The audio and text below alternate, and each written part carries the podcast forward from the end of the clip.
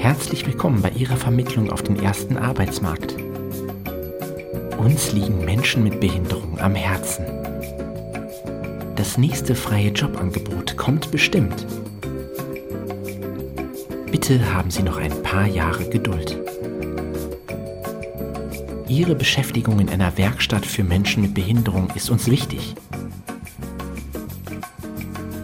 Leider steht kein Ansprechpartner zur Verfügung. Bitte versuchen Sie es zu einem späteren Zeitpunkt noch einmal.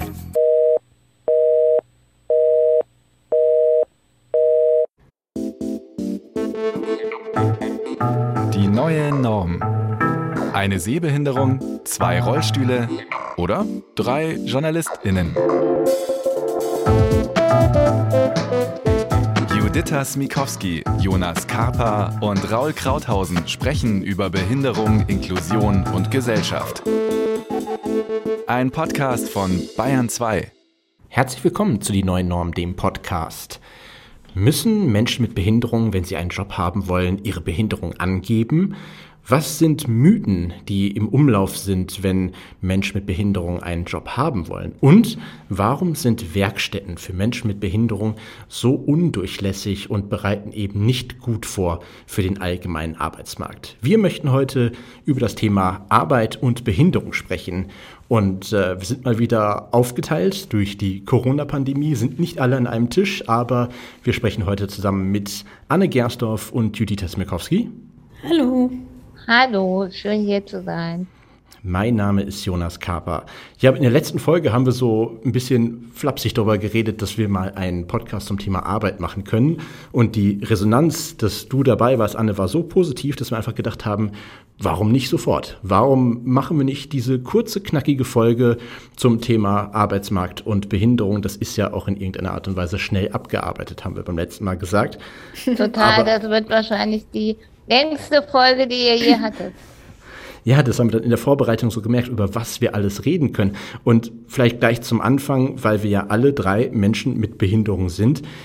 Wie war das, als ihr euch beworben habt, egal auf Praktikum oder jetzt eure Arbeitsstelle? Habt ihr es benannt, dass ihr eine Behinderung habt? Also ich habe meine Behinderung immer benannt, weil ich einfach A, eine ziemlich sichtbare Behinderung habe. Also ich sitze in einem großen Elektrorollstuhl. Ich habe eine Assistenz dabei. Ähm, genau, und fand auch, das gehört irgendwie zu mir und ich wollte nicht irgendwo arbeiten, wo meine Behinderung irgendwie versteckt werden müsste oder so. Deshalb habe ich meine Behinderung immer benannt, aber probiert das sozusagen in eine Stärke umzudrehen.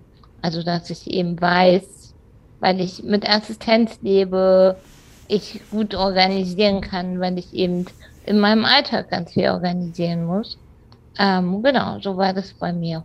Ja, krass. Äh, ich hatte da verschiedene Stadien sozusagen, glaube ich. Also als Studentin, ähm, ich war ja schon überall irgendwie die Einzige mit Behinderung, mit einem Rollstuhl. Ähm, bei den Praktikabewerbungen war es so von bis, also von irgendwie die lateinische Diagnose meiner Behinderung reinzupacken, was total dumm war im Nachhinein, weil was soll man damit anfangen? Soll man das dann googeln und dann weiß man, wie ich irgendwie unterwegs bin? Ähm, zu einer Beschreibung, was ich alles kann und nicht kann, also Rollstuhl und Krücken und, und wie das so ist. Also so eine persönliche oder beziehungsweise ja sehr genaue Beschreibung ähm, was ich da mobilitätsmäßig kann, ähm, was irgendwie dann auch irgendwie zu viel war. Und mittlerweile würde ich da ähm, nur noch ein Foto von mir im Rollstuhl der Bewerbung ja, äh, beipacken und mir sagen, wenn die Leute mich googeln und wenn die mich wollen, äh, dann werden die das schon sehen. Und es ist ja auch ein Thema meiner Arbeit. Deswegen habe ich mittlerweile da überhaupt keine Ängste mehr oder Berührungsängste oder irgendwelche Unsicherheiten. Ich würde es ähm, einfach sichtbar machen hört sich so ein bisschen an wie so eine Setcard von SchauspielerInnen. Kann Französisch, kann jonglieren und kann Rollstuhl fahren. Genau. Also so als positive Eigenschaft auch. Voll der Skill. Ja, total. Jonas, also, solltest du auch lernen. Rollstuhl fahren, ja, meinetwegen. Also bei, bei mir war es so, dass ähm, ich ähm, ulkigerweise, oder was heißt ulkigerweise, aber der Zeitraum, wo ich meine Behinderung erworben habe, da war ich gerade im Praktikum. Heißt also quasi, ich bin als, als nicht behinderte Person in das Praktikum gekommen und bin herausgegangen als Mensch mit Behinderung, obwohl habe ich ja schon häufiger im Podcast erzählt, dass so einen gewissen Zeitraum gedauert hat, bis ich das, also mich auch selber so bezeichnet habe oder das auch annehmen konnte. Und das war natürlich eine, eine, eine Phase, wo ich erstmal selber guckte, wie ich, wie ich damit irgendwie umgehen kann und gleichzeitig aber auch, ähm, sag ich mal, eine Sehbehinderung eine unsichtbare Behinderung ist. Also wenn man jetzt nicht gerade mit Langstock oder Blindenführhund oder was auch immer unterwegs ist und ähm, man das in dem Sinne quasi nicht angeben muss, aber ich immer auch dazu rate, damit in irgendeiner Art und Weise offen umzugehen, weil irgendwann kommt die Situation, wo man auf Barrieren stößt oder auf was auch immer und dann wird's komisch.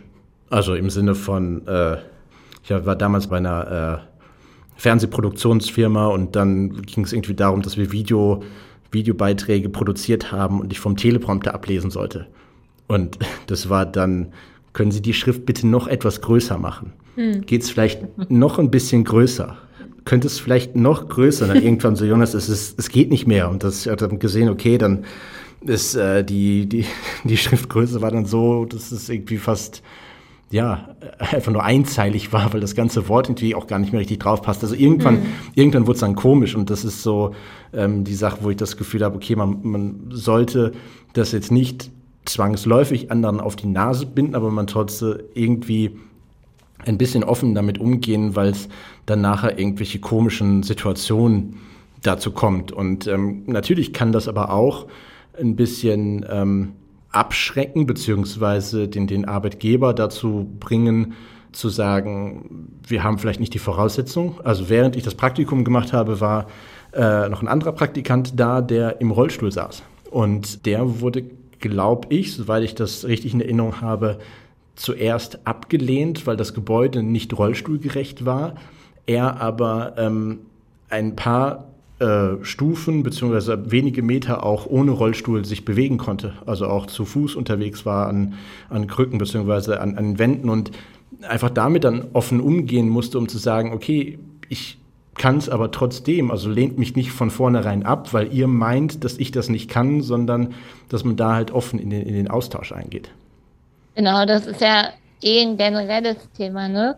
Umso offener die, man die Behinderung kommuniziert, umso mehr kann man ja auch gemeinsam gucken, welche Lösungen gibt es dafür. Also es hätte ja auch eine Rampe sein können, die das Unternehmen besorgt oder eher mitbringen kann, weil er eh eine zu Hause hat.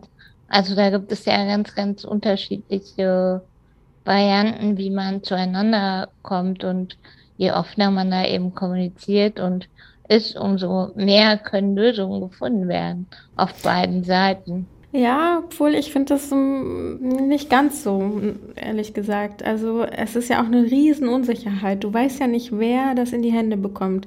Wenn du eine Chefin hast, die total offen ist, aber die Personalerin oder der Personaler das kriegt und das erstmal nur liest und keine Berührungspunkte hat mit behinderten Menschen, ne? Ähm, ist das schon ein Grund, irgendwie das abzulehnen oder so? Oder wenn, wenn da irgendwie man sich nicht komplett gut und klar ausdrückt, was die Behinderung oder was die Bedürfnisse angeht, ist es dann gleich schon so, oh nee, das klingt nach Arbeit oder so. Ne? Also ähm, ich finde, da ist noch so vieles nicht in Prozessen irgendwie auch geregelt, dass du dich immer so als Bewerberin da in deinem Zimmer fragst, so, oh Gott, wie mache ich das denn jetzt? Genau, ich sehe das auch eher als Aufgabe von PersonalerInnen, das sozusagen auf dem Schirm zu haben und das irgendwie zu erfragen und zu reflektieren, auch einfach sich mit diesen Vorurteilen und Mythen auseinanderzusetzen. Und das ist nicht stets und ständig die Aufgabe von behinderten Menschen, andere Leute über ihre Behinderung aufzuklären, aber eben gemeinsam zu gucken und vielleicht die Tür dahin zu öffnen, glaube ich, ist einfach sinnvoll. Aber wo wir gerade ja dann auch über, über Personalabteilung oder Chefinnen gesprochen haben, wie authentisch findet ihr es denn, wenn ihr Stellenanzeigen lest und dort steht, entweder ähm, Menschen mit Behinderung sind ausdrücklich, also die Bewerbung von Menschen mit Behinderung ist ausdrücklich erwünscht oder wir sind, wollen ein offenes, vielfältiges Team sein und egal welche Herkunft, Hautfarbe, sexuelle Orientierung oder Behinderung, ähm, wir sind für alles offen. Ist dieser Satz für euch, also wirkt der authentisch oder ist das schon so was Plakatives, Dahergesagtes? Das kommt darauf an, ob das auch eingehalten wird auf der Webseite zum Beispiel des Unternehmens. Ne? Also wenn es nur bei der Karriereseite und nur in dieser Stellenausschreibung so vielfältig und offen gezeigt wird ähm, und sonst auf den Seiten nicht oder auch in der, in der Sprache, die das Unternehmen zum Beispiel irgendwie rüberbringt, ähm, da gucke ich schon drauf, ob das authentisch ist. Ich dachte jetzt, du spielst eher auf diesen Satz bei gleicher Eignung bevorzugt an. Oder so, ja. Und da ist Anne ja die Expertin. Warum muss der eigentlich da sein? Oder was? Woher kommt der? Woher der kommt, weiß ich nicht. So genau, der ist auf jeden Fall bei öffentlichen Ausschreibungen, also im öffentlichen Bereich sozusagen von Ämtern und so ganz gängig. Ähm, und man weiß aus Studien, dass das eher als Floskel wahrgenommen wird. Also, dass Menschen mit Behinderungen einfach wissen, nur ja, das musste man da jetzt reinschreiben wegen des Anti-Gleichstellung, nee, wegen des Gleichstellungsgesetzes oder des Antidiskriminierungsgesetzes.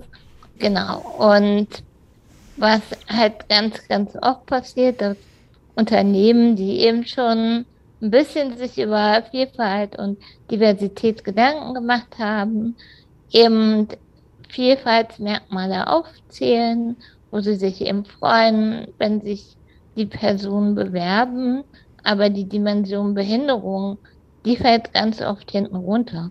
Die kommt ganz oft nicht vor. Und wenn wir mit Unternehmen reden, dann ähm, sagen wir, hey, macht deutlich, dass ihr auch Menschen mit Behinderung wollt und erzählt, was ihr vielleicht an Barrierefreiheit schon habt.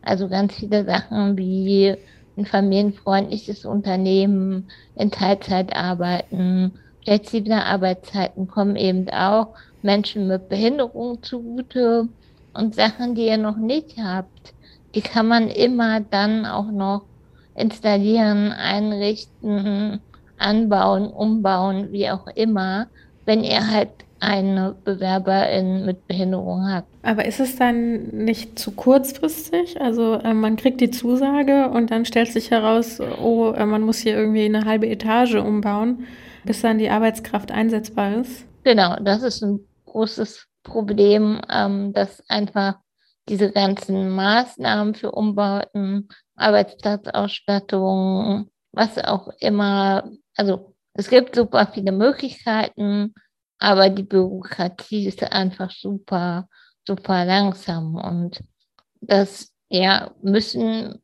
Unternehmen vielleicht auch wissen, dass sie da gemeinsam Geduld brauchen und dass halt ein behinderter Bewerberin eben nicht so schnell angestellt werden kann wie eben jemand anderes. Aber dennoch ist es, glaube ich, ein gutes gemeinsames Projekt und ja auch unter aller Aufgabe, Inklusion umzusetzen. Ne? Also es steht in der UN-Behindertenrechtskonvention.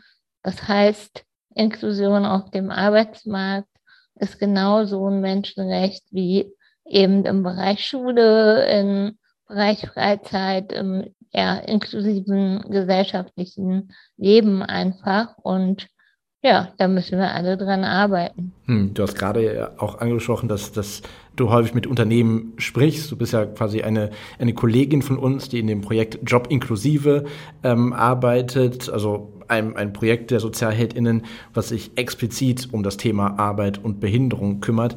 Wir haben den Link zur Website und noch weitere Informationen auch nochmal in unsere Show Notes auf www.neunorm.de gepackt.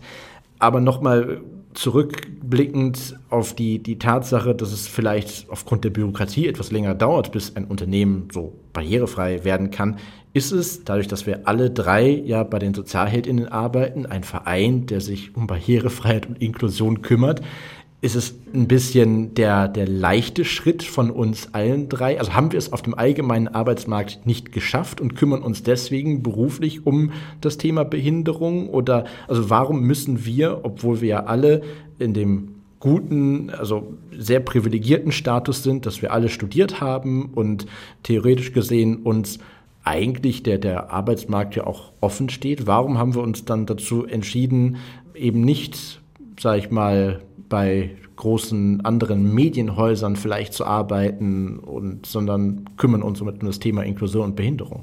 Weil wir sie von außen kapern wollen, kapern. Ne? Ah. Ja. Ähm, und da viel besser verschiedene Medienhäuser erreichen ne, mhm. mit, unseren, mit unserer Arbeit. Nein, keine Ahnung. Also es ist ja eine individuelle Entscheidung, ähm, ob man äh, die Behinderung auch teilweise zum Beruf macht, beziehungsweise das würde ich gar nicht sagen, sondern es ist eher ein Privileg, auch dass wir uns ständig mit Leuten auseinandersetzen und so auch anderen die Tür öffnen können. Ne? Also Barrierefreiheit und Inklusion ist ja noch nicht erreicht. Und äh, wir können irgendwie jeden Tag etwas machen, um das ein bisschen besser zu machen, um das jetzt hier pathetisch zu formulieren. Also ja, das war bei mir jedenfalls eine Entscheidung. Es gibt einfach super viele Berührungsängste, die jemand abbauen muss. So. Und wer soll das tun, wenn nicht wir? So, ne? Wir fordern immer nichts über uns ohne uns und insofern ist es, glaube ich, total wichtig, dass Menschen mit Behinderung auch in gewisser Art und Weise die Aufklärungsarbeit selber tun und das eben viel authentischer kommunizieren können und so auch Unternehmen sagen können, hey, die und die Möglichkeiten gibt es, das und das haben wir selber erfahren, erlebt. Und gleichzeitig haben wir ja aufgrund unserer Behinderung irgendwie auch Stärken, die wir mitbringen. Ne? Also wie ich das eben meinte, mit dem gut organisieren können, das muss ich halt in meinem Job jetzt auch gut können. Und Julie kann vielleicht flexibel von A nach B fahren oder wie auch immer und ähm, kann aber voll gut schreiben. So, keine Ahnung. Und du, Jonas, weiß ich nicht, hast halt deine Erfahrung. Ich kann auch, ich kann auch irgendwas. Ja, ja, was ist deine Superkraft? Auf, genau, was ist deine behinderte Superkraft? Oh, weiß ich, habe ich, noch nie, hab ich noch nie so drüber nachgedacht. Ich habe nur den Gedanken gehabt, ist es so, wenn man natürlich von, von, von außen gesehen das System versucht zu ändern, dass es natürlich aber auch eine, eine positive Art der Sichtbarkeit wäre, zu sagen, jetzt sag mal, im, im Journalismusbereich, dass man eine Journalistin mit Behinderung in einer großen Redaktion, Spiegel, Stern, Zeit, whatever, ähm, ist und quasi dort ähm, den, den, den Laden von, von innen heraus aufräumt, anstatt jetzt quasi Workshops zu geben, indem man quasi nur mal eben kurz die Redaktion besucht und sagt, wie es besser gehen könnte. Aber da muss ich sagen, es ist ja auch so dieses, du bist von außen da, du bist eine Expertin dann, du bist für eine halbe Stunde da, weil ne, für mehr haben die ja keine Zeit, die Menschen. Und wenn du jetzt in einem anderen Betrieb wärst, beziehungsweise also wir beide jetzt als Journalistinnen in, in der Redaktion, ähm, wäre das, glaube ich, auch sehr, sehr anstrengend. Du wärst die Einzige oder der Einzige, würde ich jetzt mal so annehmen. Und du müsstest das die ganze Zeit hochhalten, das Thema. Und das, das kostet echt viel Kraft. Und das müssen wir ja sowieso, auch in unserer Arbeit. Aber dann auch so mit so Vorwürfen vielleicht konfrontiert zu sein, das sagst du jetzt nur oder das schlägst du nur als Thema vor, weil du behindert bist oder so. Und dann würde ich sagen, ja, weil ich habe einfach diesen äh, speziellen Blickwinkel, den andere nicht haben und ich habe den Zugang zu Communities, den die anderen nicht haben. Das wird ja langsam so ein bisschen auch verstanden, aber der Vorwurf ist trotzdem immer da. Ne? Ich glaube, es ist einfach gut, wenn es beides gibt. So, und es darf sich nicht ausschließen. Also es darf nicht dazu führen, dass Menschen mit Behinderungen nur in Themenbereichen arbeiten, die irgendwas mit Behinderungen zu tun haben. Aber ich meine, wir wissen vielleicht auch einfach mehr, wie Diskriminierung wirken und funktionieren und können deshalb das auch auf andere Bereiche gut übertragen. Und was da so ein bisschen mitschwingt, ist ja, als ob unsere Arbeit minderwertiger ist als in einer Spiegelredaktion oder so. Und das finde ich jetzt ja irgendwie gar nicht. Also mhm. ich finde, wir machen super wichtige Arbeit und das ist ja auch ein gesellschaftliches Bild, was da einfach mitspielt. Ja, genau. Was, was, was gibt es denn so für, für Mythen in dem Sinne, die immer wieder auftauchen, wenn es darum geht, dass äh, Menschen mit Behinderung ja eben nicht auf den, auf den allgemeinen Arbeitsmarkt kommen? Also es wird ja immer wieder dann in irgendeiner Art und Weise, finde ich, die dieselben Argumente vorgebracht, warum Menschen mit Behinderung zum Beispiel nicht fähig sind oder halt viel schwächere Arbeit leisten als Menschen ohne Behinderung. Was würdet ihr denn glauben, was gängige Mythen sind? Ja, eben, dass, dass zum Beispiel Menschen mit Behinderung Privilegien haben, was zum Beispiel den Kündigungsschutz angeht. Also das habe ich zum Beispiel irgendwie häufiger mal gehört, dass ähm, wenn man Menschen mit Behinderung anstellt, dass ähm, sie dass man die nie wieder los wird aus dem Unternehmen. Die sind einmal eingestellt und du hast überhaupt gar keine Chance, die, denen zu kündigen oder die wieder ja, loszuwerden. Genau, das ist so das gängigste Klischee, sage ich mal, wenn es um die Einstellung von Menschen mit Behinderung in Betrieben geht. Ähm, und das stimmt so einfach nicht. Also Menschen mit Behinderung sind sehr wohl kündbar. Man muss halt nur einen Schritt mehr gehen als Unternehmen. Man muss sozusagen das Integrationsamt oder mittlerweile auch teilweise Inklusionsamt oder Amt für Teilhabe einschalten und ähm, eben dort mitteilen, dass man einen Menschen mit Behinderung kündigen möchte. Und die gucken dann nochmal, ob die Kündigung aufgrund der Behinderung ist oder ob es nicht noch andere Möglichkeiten in dem Unternehmen gibt, wie der Mensch dort besser arbeiten kann. Also ob zum Beispiel nochmal andere Hilfsmittel braucht oder irgendwie eine Arbeitsassistenz oder auch andere Strukturen vielleicht. Ähm, und wenn dem aber nicht so ist, also wenn die Gründe sozusagen nicht in der Behinderung liegt, dann können Menschen mit Behinderung auch genauso gekündigt werden wie eben alle anderen Menschen auch. Also ich das glaube, in 20 Prozent der Fällen genau widerspricht das äh, Integrationsamt der Kündigung sozusagen, aber in 80 Prozent der Fällen geht das einfach so durch. Das klingt aber eigentlich auch ganz logisch. Also quasi, wenn du betriebsbedingte Kündigung hast, dann ist es ja vollkommen legitim, aber sobald es irgendwie äh, darum geht, aufgrund irgendeiner damit Menschen diskriminierst, also das kannst du ja auch, äh, sag ich mal, übertragen, ob du jetzt äh, jemanden, äh, eine Person of Color aufgrund ihrer Hautfarbe äh, kündigst, ist ja genauso diskriminierend, wie wenn du einen Menschen kündigst, nur weil er eine Behinderung hat. Also ich finde das ein, ein, eine total logische Herangehensweise, dass man da einfach sagt, okay, hier hat man generell einen, einen Punkt, wo Menschen Diskriminierungserfahrungen haben und dann muss einfach geguckt werden, ist es die Kündigung allein der Arbeit wegen oder wegen, weil man irgendjemanden diskriminieren möchte. Ja, auf jeden Fall. Und ist es einfach so? Also muss man das melden? Und wenn ich es einfach nicht melde, wenn ich einfach jemanden kündige, kriegt das Amt das mit? Genau, du musst das eigentlich melden. So, keine Ahnung, wenn der Arbeitgeber das nicht meldet und der Mensch mit Behinderung sich nicht beschwert oder Klage vor dem Arbeitsgericht gegen die Kündigung einreicht, dann wird da sicherlich auch nichts passieren. Aber mhm. an sich ähm, tut ein Unternehmen gut daran, das auf jeden Fall auch zu melden. Und ich gehe jetzt einfach mal davon aus, dass niemand einfach so jemanden kündigen will, ne? Ja. Ein weiteres äh, oder ein weiterer Mythos ist äh, zum Beispiel, dass Menschen mit Behinderung nicht so leistungsfähig sind, beziehungsweise ständig krank. Also Menschen mit Behinderung sind genauso leistungsfähig oder nicht leistungsfähig wie halt Menschen ohne Behinderung. Ne? Menschen mit Behinderung sind einfach vielfältig und wir kennen alle Menschen mit Behinderung, die meinetwegen auch Leistungssport machen oder weiß ich nicht, Kolleginnen von uns, wo man irgendwie glaubt, oh, der Tag hat aber 36 Stunden statt 24 Stunden. Vor allem also montags. Es, genau. Also es gibt äh, einfach genau unterschiedliche ja, Rahmenbedingungen so und also zum Beispiel auch in meinem medizinischen Gutachten der Agentur für Arbeit steht, dass ich besonders infektanfällig bin und voraussichtlich viel krank. Ähm, okay, dieses Jahr war ich zweimal ganz schön krank, aber die Jahre davor bei den Sozialhelden war ich mal ein paar Tage irgendwie wegen Kopfschmerzen oder so nicht arbeiten. Aber ansonsten war ich eigentlich immer da, obwohl das halt meine Diagnose irgendwie mitbringt.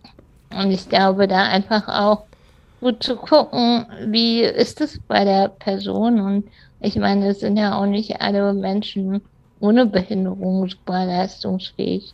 Mhm. Und wenn man es jetzt mal rein auf, ähm, sag ich mal, nicht das, den, den Mensch mit Behinderung bezieht, sondern auf die Infrastruktur, das, das Bauliche. Es gibt ja immer noch sehr, sehr viele Unternehmen, die sich vielleicht in so einem schönen, hier in Berlin, so ein schöner, schöner Altbau mit schönen hohen Decken und einer monströsen Steintreppe am Eingang.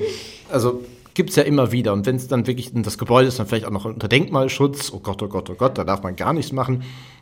Was ist los, wenn man diese, äh, ja, die, diese baulichen Barrieren wirklich hat und das Unternehmen sagt, ja, eigentlich, wir würden auch gerne, aber wir haben dort eben diese Treppe und wir haben keinen Aufzug. Äh, ja, was, was machen wir da? Na, und dir ist das doch egal, Jonas, oder? Ob es eine Treppe oder einen Aufzug gibt. Touché. Ja, mir, mir, ist das, mir ist das vollkommen egal. Mich, mich interessiert das eigentlich auch überhaupt nicht, was, was andere Leute angeht. ja, okay, genau, aber, aber du. also ich meine, du könntest doch auch wo arbeiten, wo es Treppen gibt und keinen Aufzug. So, insofern, Behinderungen sind einfach auch ganz, ganz vielfältig. Und warum soll nicht jemand, der taub oder schwerhörig ist oder Lernschwierigkeiten hat oder eben eine Sehbehinderung, kann ja durchaus auch in einem Unternehmen arbeiten, was eben keinen Aufzug hat oder keine hm. Rampe. Für Judy und mich wäre das dann halt schwieriger. Aber vielleicht auch nochmal zu der Leistungsfähigkeit. Natürlich braucht Behinderung auch manchmal irgendwie mehr Zeit, ne? Also Julie und ich sind halt nicht so schnell von A nach B wie unsere nicht behinderten Kolleginnen oder du JR gehst bei uns auf der Etage auf Klo. Wir müssen immer erst ein paar Stockwerke hoch oder runter. Das kostet einfach irgendwie Zeit, aber das ist ja auch Zeit, die dafür dienen kann, dass wir manchmal Fehler beobachten oder etwas Entschleunigung im Arbeitsleben tut uns vielleicht auch allen gut. Also ich glaube, es geht ja nicht immer nur um höher, schneller, weiter. Aber ich meine, wenn, wenn du hier auf dem Flur mit deinem Elektrorollstuhl mal so richtig Gas gibst, da komme ich dann auch meistens nicht hinterher. Also ich finde, Schnelligkeit ist dann auch immer relativ. Ja, auf Langsamkeit. Ja, das ist, ist, vielleicht das, was, was du eben gesagt hast, nochmal so wichtig, dass so äh, häufig Behinderung als Rollstuhl gesehen wird. Also ich meine, natürlich ist es ja auch immer dann so in Anlehnung an das Piktogramm. Also es ist immer die, die rollstuhlgerechte Toilette, der Behindertenparkplatz. Es ist immer das Rollstuhlsymbol. Es ist immer das, was die Leute, den Leuten als allererstes einfällt, wenn es um das Thema Behinderung geht. Wie symbolisieren wir das? Es ist immer der Rollstuhl. Und natürlich dieses mal weiter zu denken, okay, wir wollen Menschen mit Behinderung einstellen, haben aber vielleicht eine Treppe. Okay, es gibt auch noch viele, viele andere Arten von Behinderung, die wir theoretisch aus, aus dem Pool, den wir auswählen können. Das klingt so ein bisschen, ich, ich suche mir meinen Menschen mit Behinderung. Der Behindertenpool. Ja, genau. Ist, ist der mit Wasser gefüllt? oh Gott. Nicht? ich, dachte, oh, ich bin so stolz auf diesen Wortwitz. So ein Bällchenbad. So ein Schmuseraum. Ja, ja im, Sommer, im Sommer gerne ja, dann gibt es ja auch noch, also es sind Mythen, es sind Vorurteile, die sind natürlich auch immer negativ und das ist immer so diese, diese Schwere, die da gesehen wird. Ich würde noch mal ganz praktisch fragen, Anne, wenn jetzt uns jemand zuhört, der äh, gerade eine Bewerbung äh, auf dem Tisch hat von einer behinderten Person, wo kann er oder sie ähm, Hilfen beantragen, Hilfen zum, zum Umbau zum Beispiel? Oder was muss die Person tun? Was muss die Arbeitgeberin, der Arbeitgeber tun? Das kommt so ein bisschen auf die Person mit Behinderung an, also welche sozusagen Rahmenbedingungen, die mitbringt. Ähm, aber grundsätzlich würde ich mich als Arbeitgeberin erstmal an den Arbeitgeberservice der Agentur für Arbeit wenden und sagen, hey, ich habe hier eine Person, die möchte ich gerne einstellen. Unternehmen haben da sozusagen auch ein großes Mitspracherecht. Also da gab es mal Gerichtsurteile, dass wenn ein Unternehmen sagt, ich will den Menschen mit Behinderung, aber dann hat die Agentur für Arbeit nicht so viel sozusagen Gegenargumente zu bringen. Ähm, genau, es gibt den Integrationsfachdienst, der auf jeden Fall da auch hilfreich sein kann. Es gibt unterschiedliche Beratungsstellen für Menschen mit Behinderung, also zum Beispiel die ergänzende unabhängige Teilhabeberatung. Ähm, auch Selbsthilfevereine können manchmal eine gute Adresse sein, einfach um gemeinsam herauszufinden, was es für Unterstützungsmöglichkeiten gibt und wie die halt in anderen Unternehmen in meiner Region vielleicht auch organisiert werden. Und manchmal gibt es auch von den Kommunen so eine Art runde Tische, Inklusion, wo es dann eben auch um das Thema Arbeit geht. Also sich da auch nochmal weiter zu vernetzen und auszutauschen, ähm, ist, glaube ich, ein guter Anfang, um Menschen mit Behinderung einzustellen. Aber gleichzeitig gibt es ja auch sag mal, Hilfsmöglichkeiten für Menschen mit Behinderung, die ArbeitnehmerInnen sind. Also Stichwort Arbeitsassistenz. Also wenn man sich das, äh, dass man auch das selber nochmal eine Unterstützung anfordern kann, wenn man dann quasi den Job bekommen hat. Genau, ich glaube, es ist gut, wenn beide Seiten sich beraten lassen und Unterstützung holen. Und das möglichst Hand in Hand. Ne? Also wenn die behinderte Person sagt, sie braucht Arbeitsassistenz und das Unternehmen aber auch sagt, die Person braucht Arbeitsassistenz. Also da gut im Austausch zu sein und gemeinsam eben nach Lösungen zu suchen und sich beraten zu lassen. Wie weit kann diese Arbeitsassistenz gehen? Also quasi, was kann das alles sein? Von bis? Oder ist das vollkommen individuell? Also Arbeitsassistenz umfasst keine Pflege. Das heißt, also sowas wie auf Toilette gehen, Essen reichen, sowas halt alles nicht, aber genau, sowas wie Jacke anziehen bei der Tourarbeit oder von der Arbeit eben mit da drin ist, ähm, Begleitung in öffentlichen Verkehrsmitteln, ähm, Türen aufhalten, Laptop aufbauen. Bei mir ist es manchmal irgendwie Dinge schreiben oder als ich noch Präsenz irgendwie Workshops gegeben habe, eben Sachen auf Flipcharts malen, Dinge hm. verteilen. Ähm, bei dir, Jonas, wäre es wahrscheinlich dir eher irgendwelche Dinge vorlesen oder dir bei der Orientierung helfen. Das kann Kommunikation vereinfachen, wenn du halt nochmal was in einfachere Sprache übersetzt brauchst vielleicht. Also genau, da gibt es ganz, ganz viele Optionen und Unterstützungsmöglichkeiten. Das muss nicht immer Arbeitsassistent sein, das kann auch Jobcoaching sein oder Gebärdensprach- oder SchriftdolmetscherInnen. Aber es gibt eigentlich super, super viel. Nur wir nutzen das irgendwie alle nicht. Ja, das ist so, die, die Frage stelle ich mir so gerade, wenn wir jetzt eben über die, die Mythen gesprochen haben und über die Möglichkeiten, die es in irgendeiner Art und Weise ja auch alles gibt, warum dann so viele Unternehmen trotzdem lieber diese Ausgleichsabgabe, diese Strafzahlung bezahlen, dass sie eben keine Menschen mit Behinderung eingestellt haben, anstatt Menschen mit Behinderung einzustellen. Also warum ist da so ein, ja, ich weiß nicht so, warum wehren die sich da so gegen? Also wir nennen das ja immer das schwarze Loch.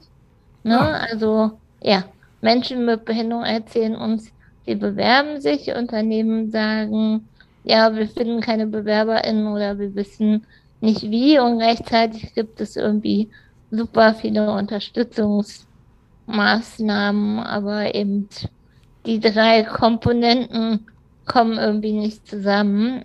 Und ich glaube, es hat wirklich ganz, ganz viel damit zu tun, dass wir einfach noch keine positiven Beispiele haben.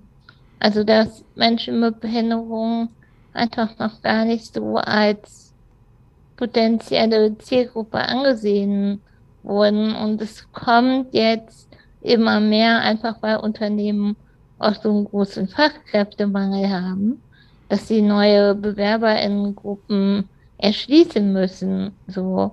Und ja, da werden Das ist unsere sehen. Chance. genau, das ist unsere Chance. Aber da muss ich auch sagen, ne, wie bitter das ist irgendwie. Also die, du hattest ja vorher das Wort Berührungsängste schon genannt, Anne. Da kommt mir echt alles hoch. Ich habe langsam oh, wirklich oh, kein Verständnis mehr für, für dieses Argument Berührungsängste. Aber das liegt halt an der blöden Exklusion, also der nicht äh, gelungenen Inklusion noch in diesem Land. Das nervt mich sehr. Und gleichzeitig gibt es dann ähm, diesen enormen Druck auch einer Arbeitnehmerin mit Behinderung, ne? Ähm, also den ich jetzt auch verspürt habe in meinen Praktika, sozusagen die erste mit Behinderung. Am ersten Tag wurden erstmal so Sachen mit mir besprochen, wo ich hin kann und wie das mit der Toilette ist, genau das, was du auch gesagt hast. Und irgendwie war ich aber da, um Journalismus zu machen und musste mich aber erstmal irgendwie orientieren und mit allen möglichen Sachen rumschlagen und musste aber auch so gut sein, dass die Leute das verknüpfen, ne? weil wir sind natürlich eine Minderheit, deswegen kann man von einer Person dann irgendwie auf alle schließen ne? oder es wird leider geschlossen.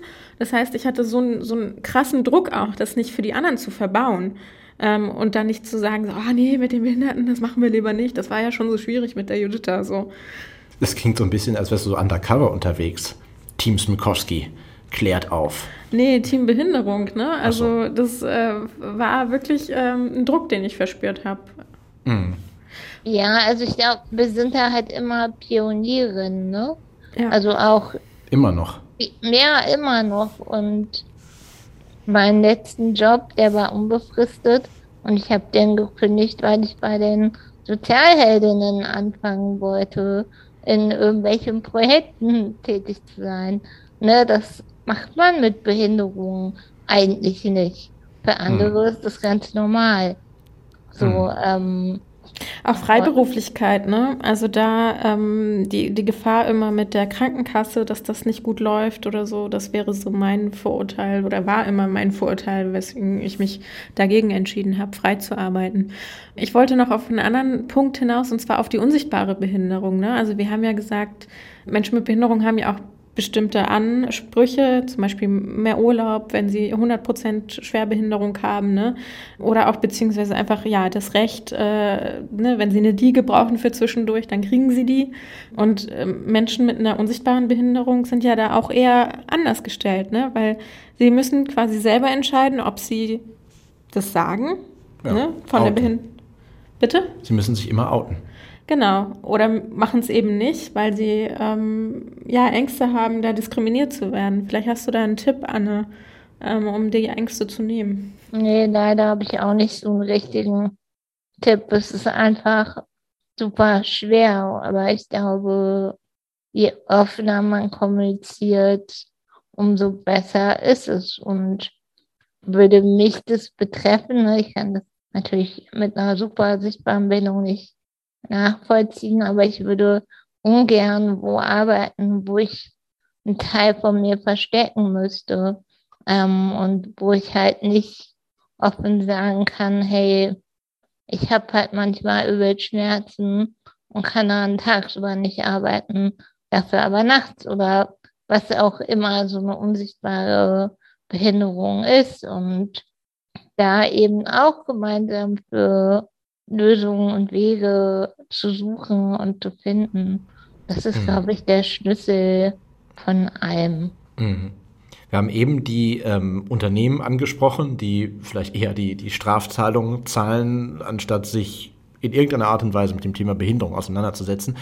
Es gibt aber auch das andere Phänomen, das ist auch so, so ein, ja, fast schon so ein Mythos, dass viele Unternehmen eher sagen, wir tun etwas aktiv für Menschen mit Behinderung. Wir lassen in Werkstätten für Menschen mit Behinderung unsere Sachen produzieren und sind damit total inklusiv und weltoffen und ja, tun wirklich was für diese Menschen mit Behinderung, die ja auch arbeiten wollen und dort eben auch arbeiten können.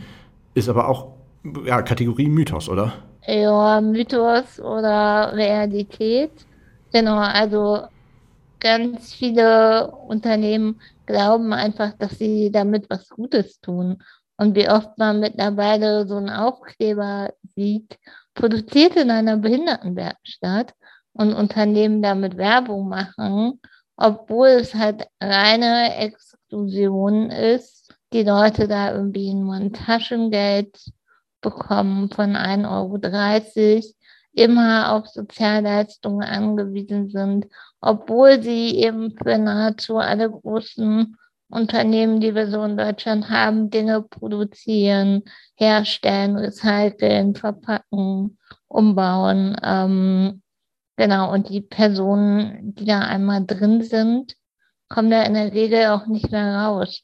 Das heißt, obwohl es der Auftrag von Werkstätten ist, die Leute dazu zu befähigen, dass sie auf dem allgemeinen Arbeitsmarkt arbeiten können, schafft es nur unter einem Prozent aus diesen Werkstätten wieder raus. Das heißt, 99 Prozent bleiben da für immer.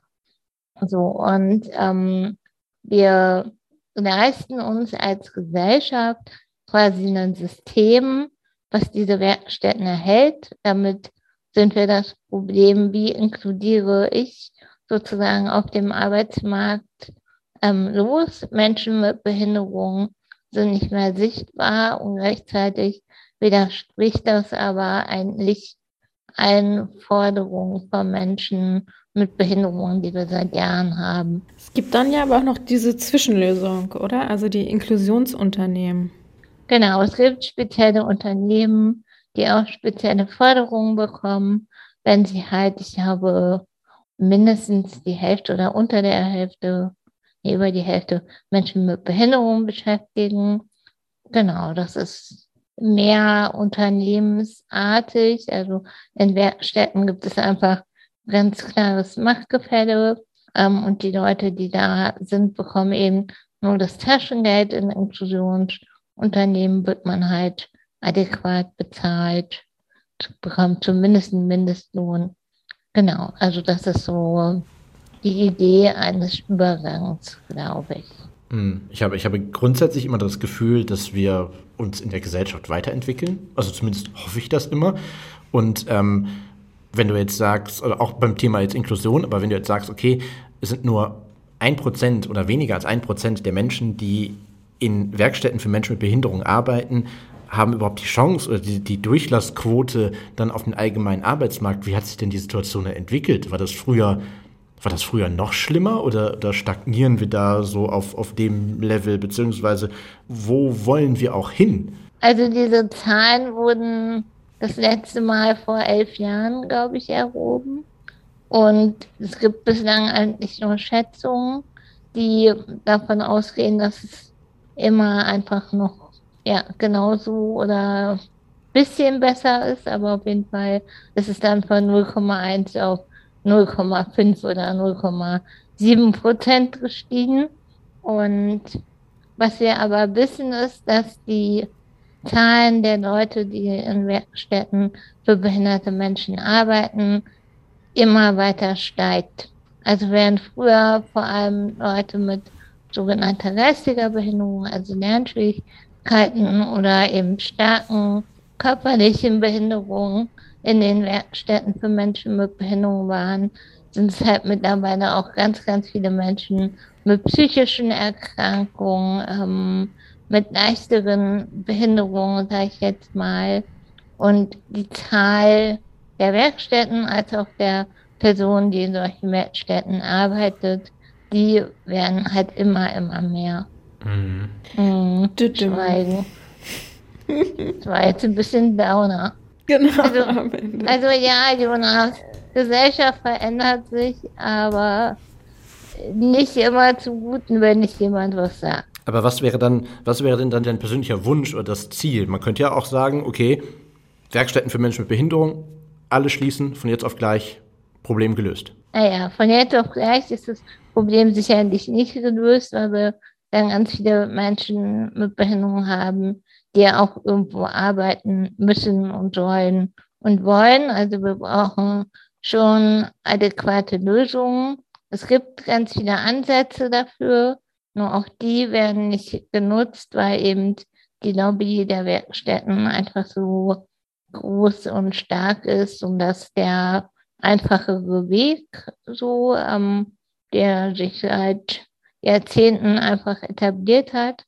Und meine Forderung ist ganz klar, grundsätzlich sind Werkstätten keine Inklusion. Das heißt, langfristig darf es keine Werkstätten mehr geben, aber auf dem Weg dahin muss sich auf jeden Fall diese Übergangsquote dringend verändern. So. Also ne, wenn Unternehmen mit einer Erfolgsquote von einem Prozent arbeiten würde, dann wäre das auch schon lange irgendwie hinterfragt worden. Mhm. Aber das System hinterfragen wir irgendwie nicht, weil es bequem und einfach für uns alle ist. Und das müssen wir, glaube ich, dringend ändern. Das ist quasi eine weitere Sondereinrichtung, ne? Von, genau. von der Sonderschule zur Werkstatt für Menschen mit Behinderung. Das ist ja. ein, ein Durchlauf.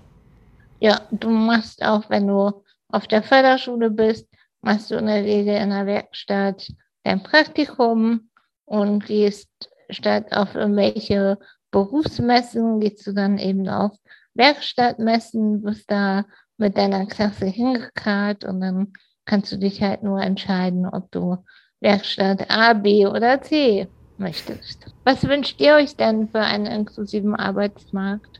Also für mich, ich würde mir wünschen, ähm, dass diese Aussage, wir haben niemanden gefunden, nicht mehr zählt, weil das heißt einfach, man hat nicht gut genug gesucht, man ist nicht gut genug vernetzt. Ähm, man ähm, meint es mit der Diversität und Vielfalt nicht ganz so ernst, wie man es äh, vielleicht irgendwo hinschreibt. Also Netzwerken, Netzwerken, Netzwerken gilt nicht nur für junge ArbeitnehmerInnen, sondern auch für ArbeitgeberInnen. Ja, und ich finde es irgendwie wichtig, dass zum einen die Behinderung klar eine Rolle spielt, also dass Menschen mit Behinderung auf dem allgemeinen Arbeitsmarkt sichtbar sind, aber dass die Behinderung dann später in dem Beruf an sich, den man ausübt, nicht unbedingt dass das Alleinstellungsmerkmal ist. Also eben, wenn man auf Journalismus bezieht, dass JournalistInnen mit Behinderung eben auch über Themen berichten können, die jetzt nichts mit Behinderung zu tun haben. Und umgekehrt, also dass man dann auch das Unternehmen so so empowered hat, beziehungsweise so offen sind, dass dann eben auch JournalistInnen ohne Behinderung sich dem Thema Inklusion und Barrierefreiheit nähern können. Also dass dann später im, im Arbeitskontext die Behinderung nicht so das wirkliche Thema ist, beziehungsweise dass man eben wir vielleicht irgendwann nicht in die Situation mehr kommen müssen, die Berufsbehinderten zu sein und eben dafür einstehen müssen, beziehungsweise dazu genötigt werden, in Anführungsstrichen, diese ganze Aufklärungsarbeit zu machen, weil die Unternehmen eben selber so aufgeklärt sind, weil sie vielfältig aufgestellt sind. Wir haben übrigens auf äh, www.dieneuenorm.de in unseren Shownotes auch nochmal Informationen bereitgestellt für Unternehmen, nämlich zum Beispiel sieben Tipps, wie Unternehmen ja, inklusiver werden, beziehungsweise eben auch Menschen mit Behinderung einstellen können. Das ist ein äh, sehr schöner Artikel von unserem Partnerprojekt Job Inklusive, den wir euch dort verlinkt haben. Wir sind mit unserer Arbeit für heute fertig und äh, freuen uns, wenn ihr beim nächsten Mal dann auch wieder mit dabei seid bei Die Neue Norm, dem Podcast. Bis dahin. Tschüss. Tschüss. Tschüss.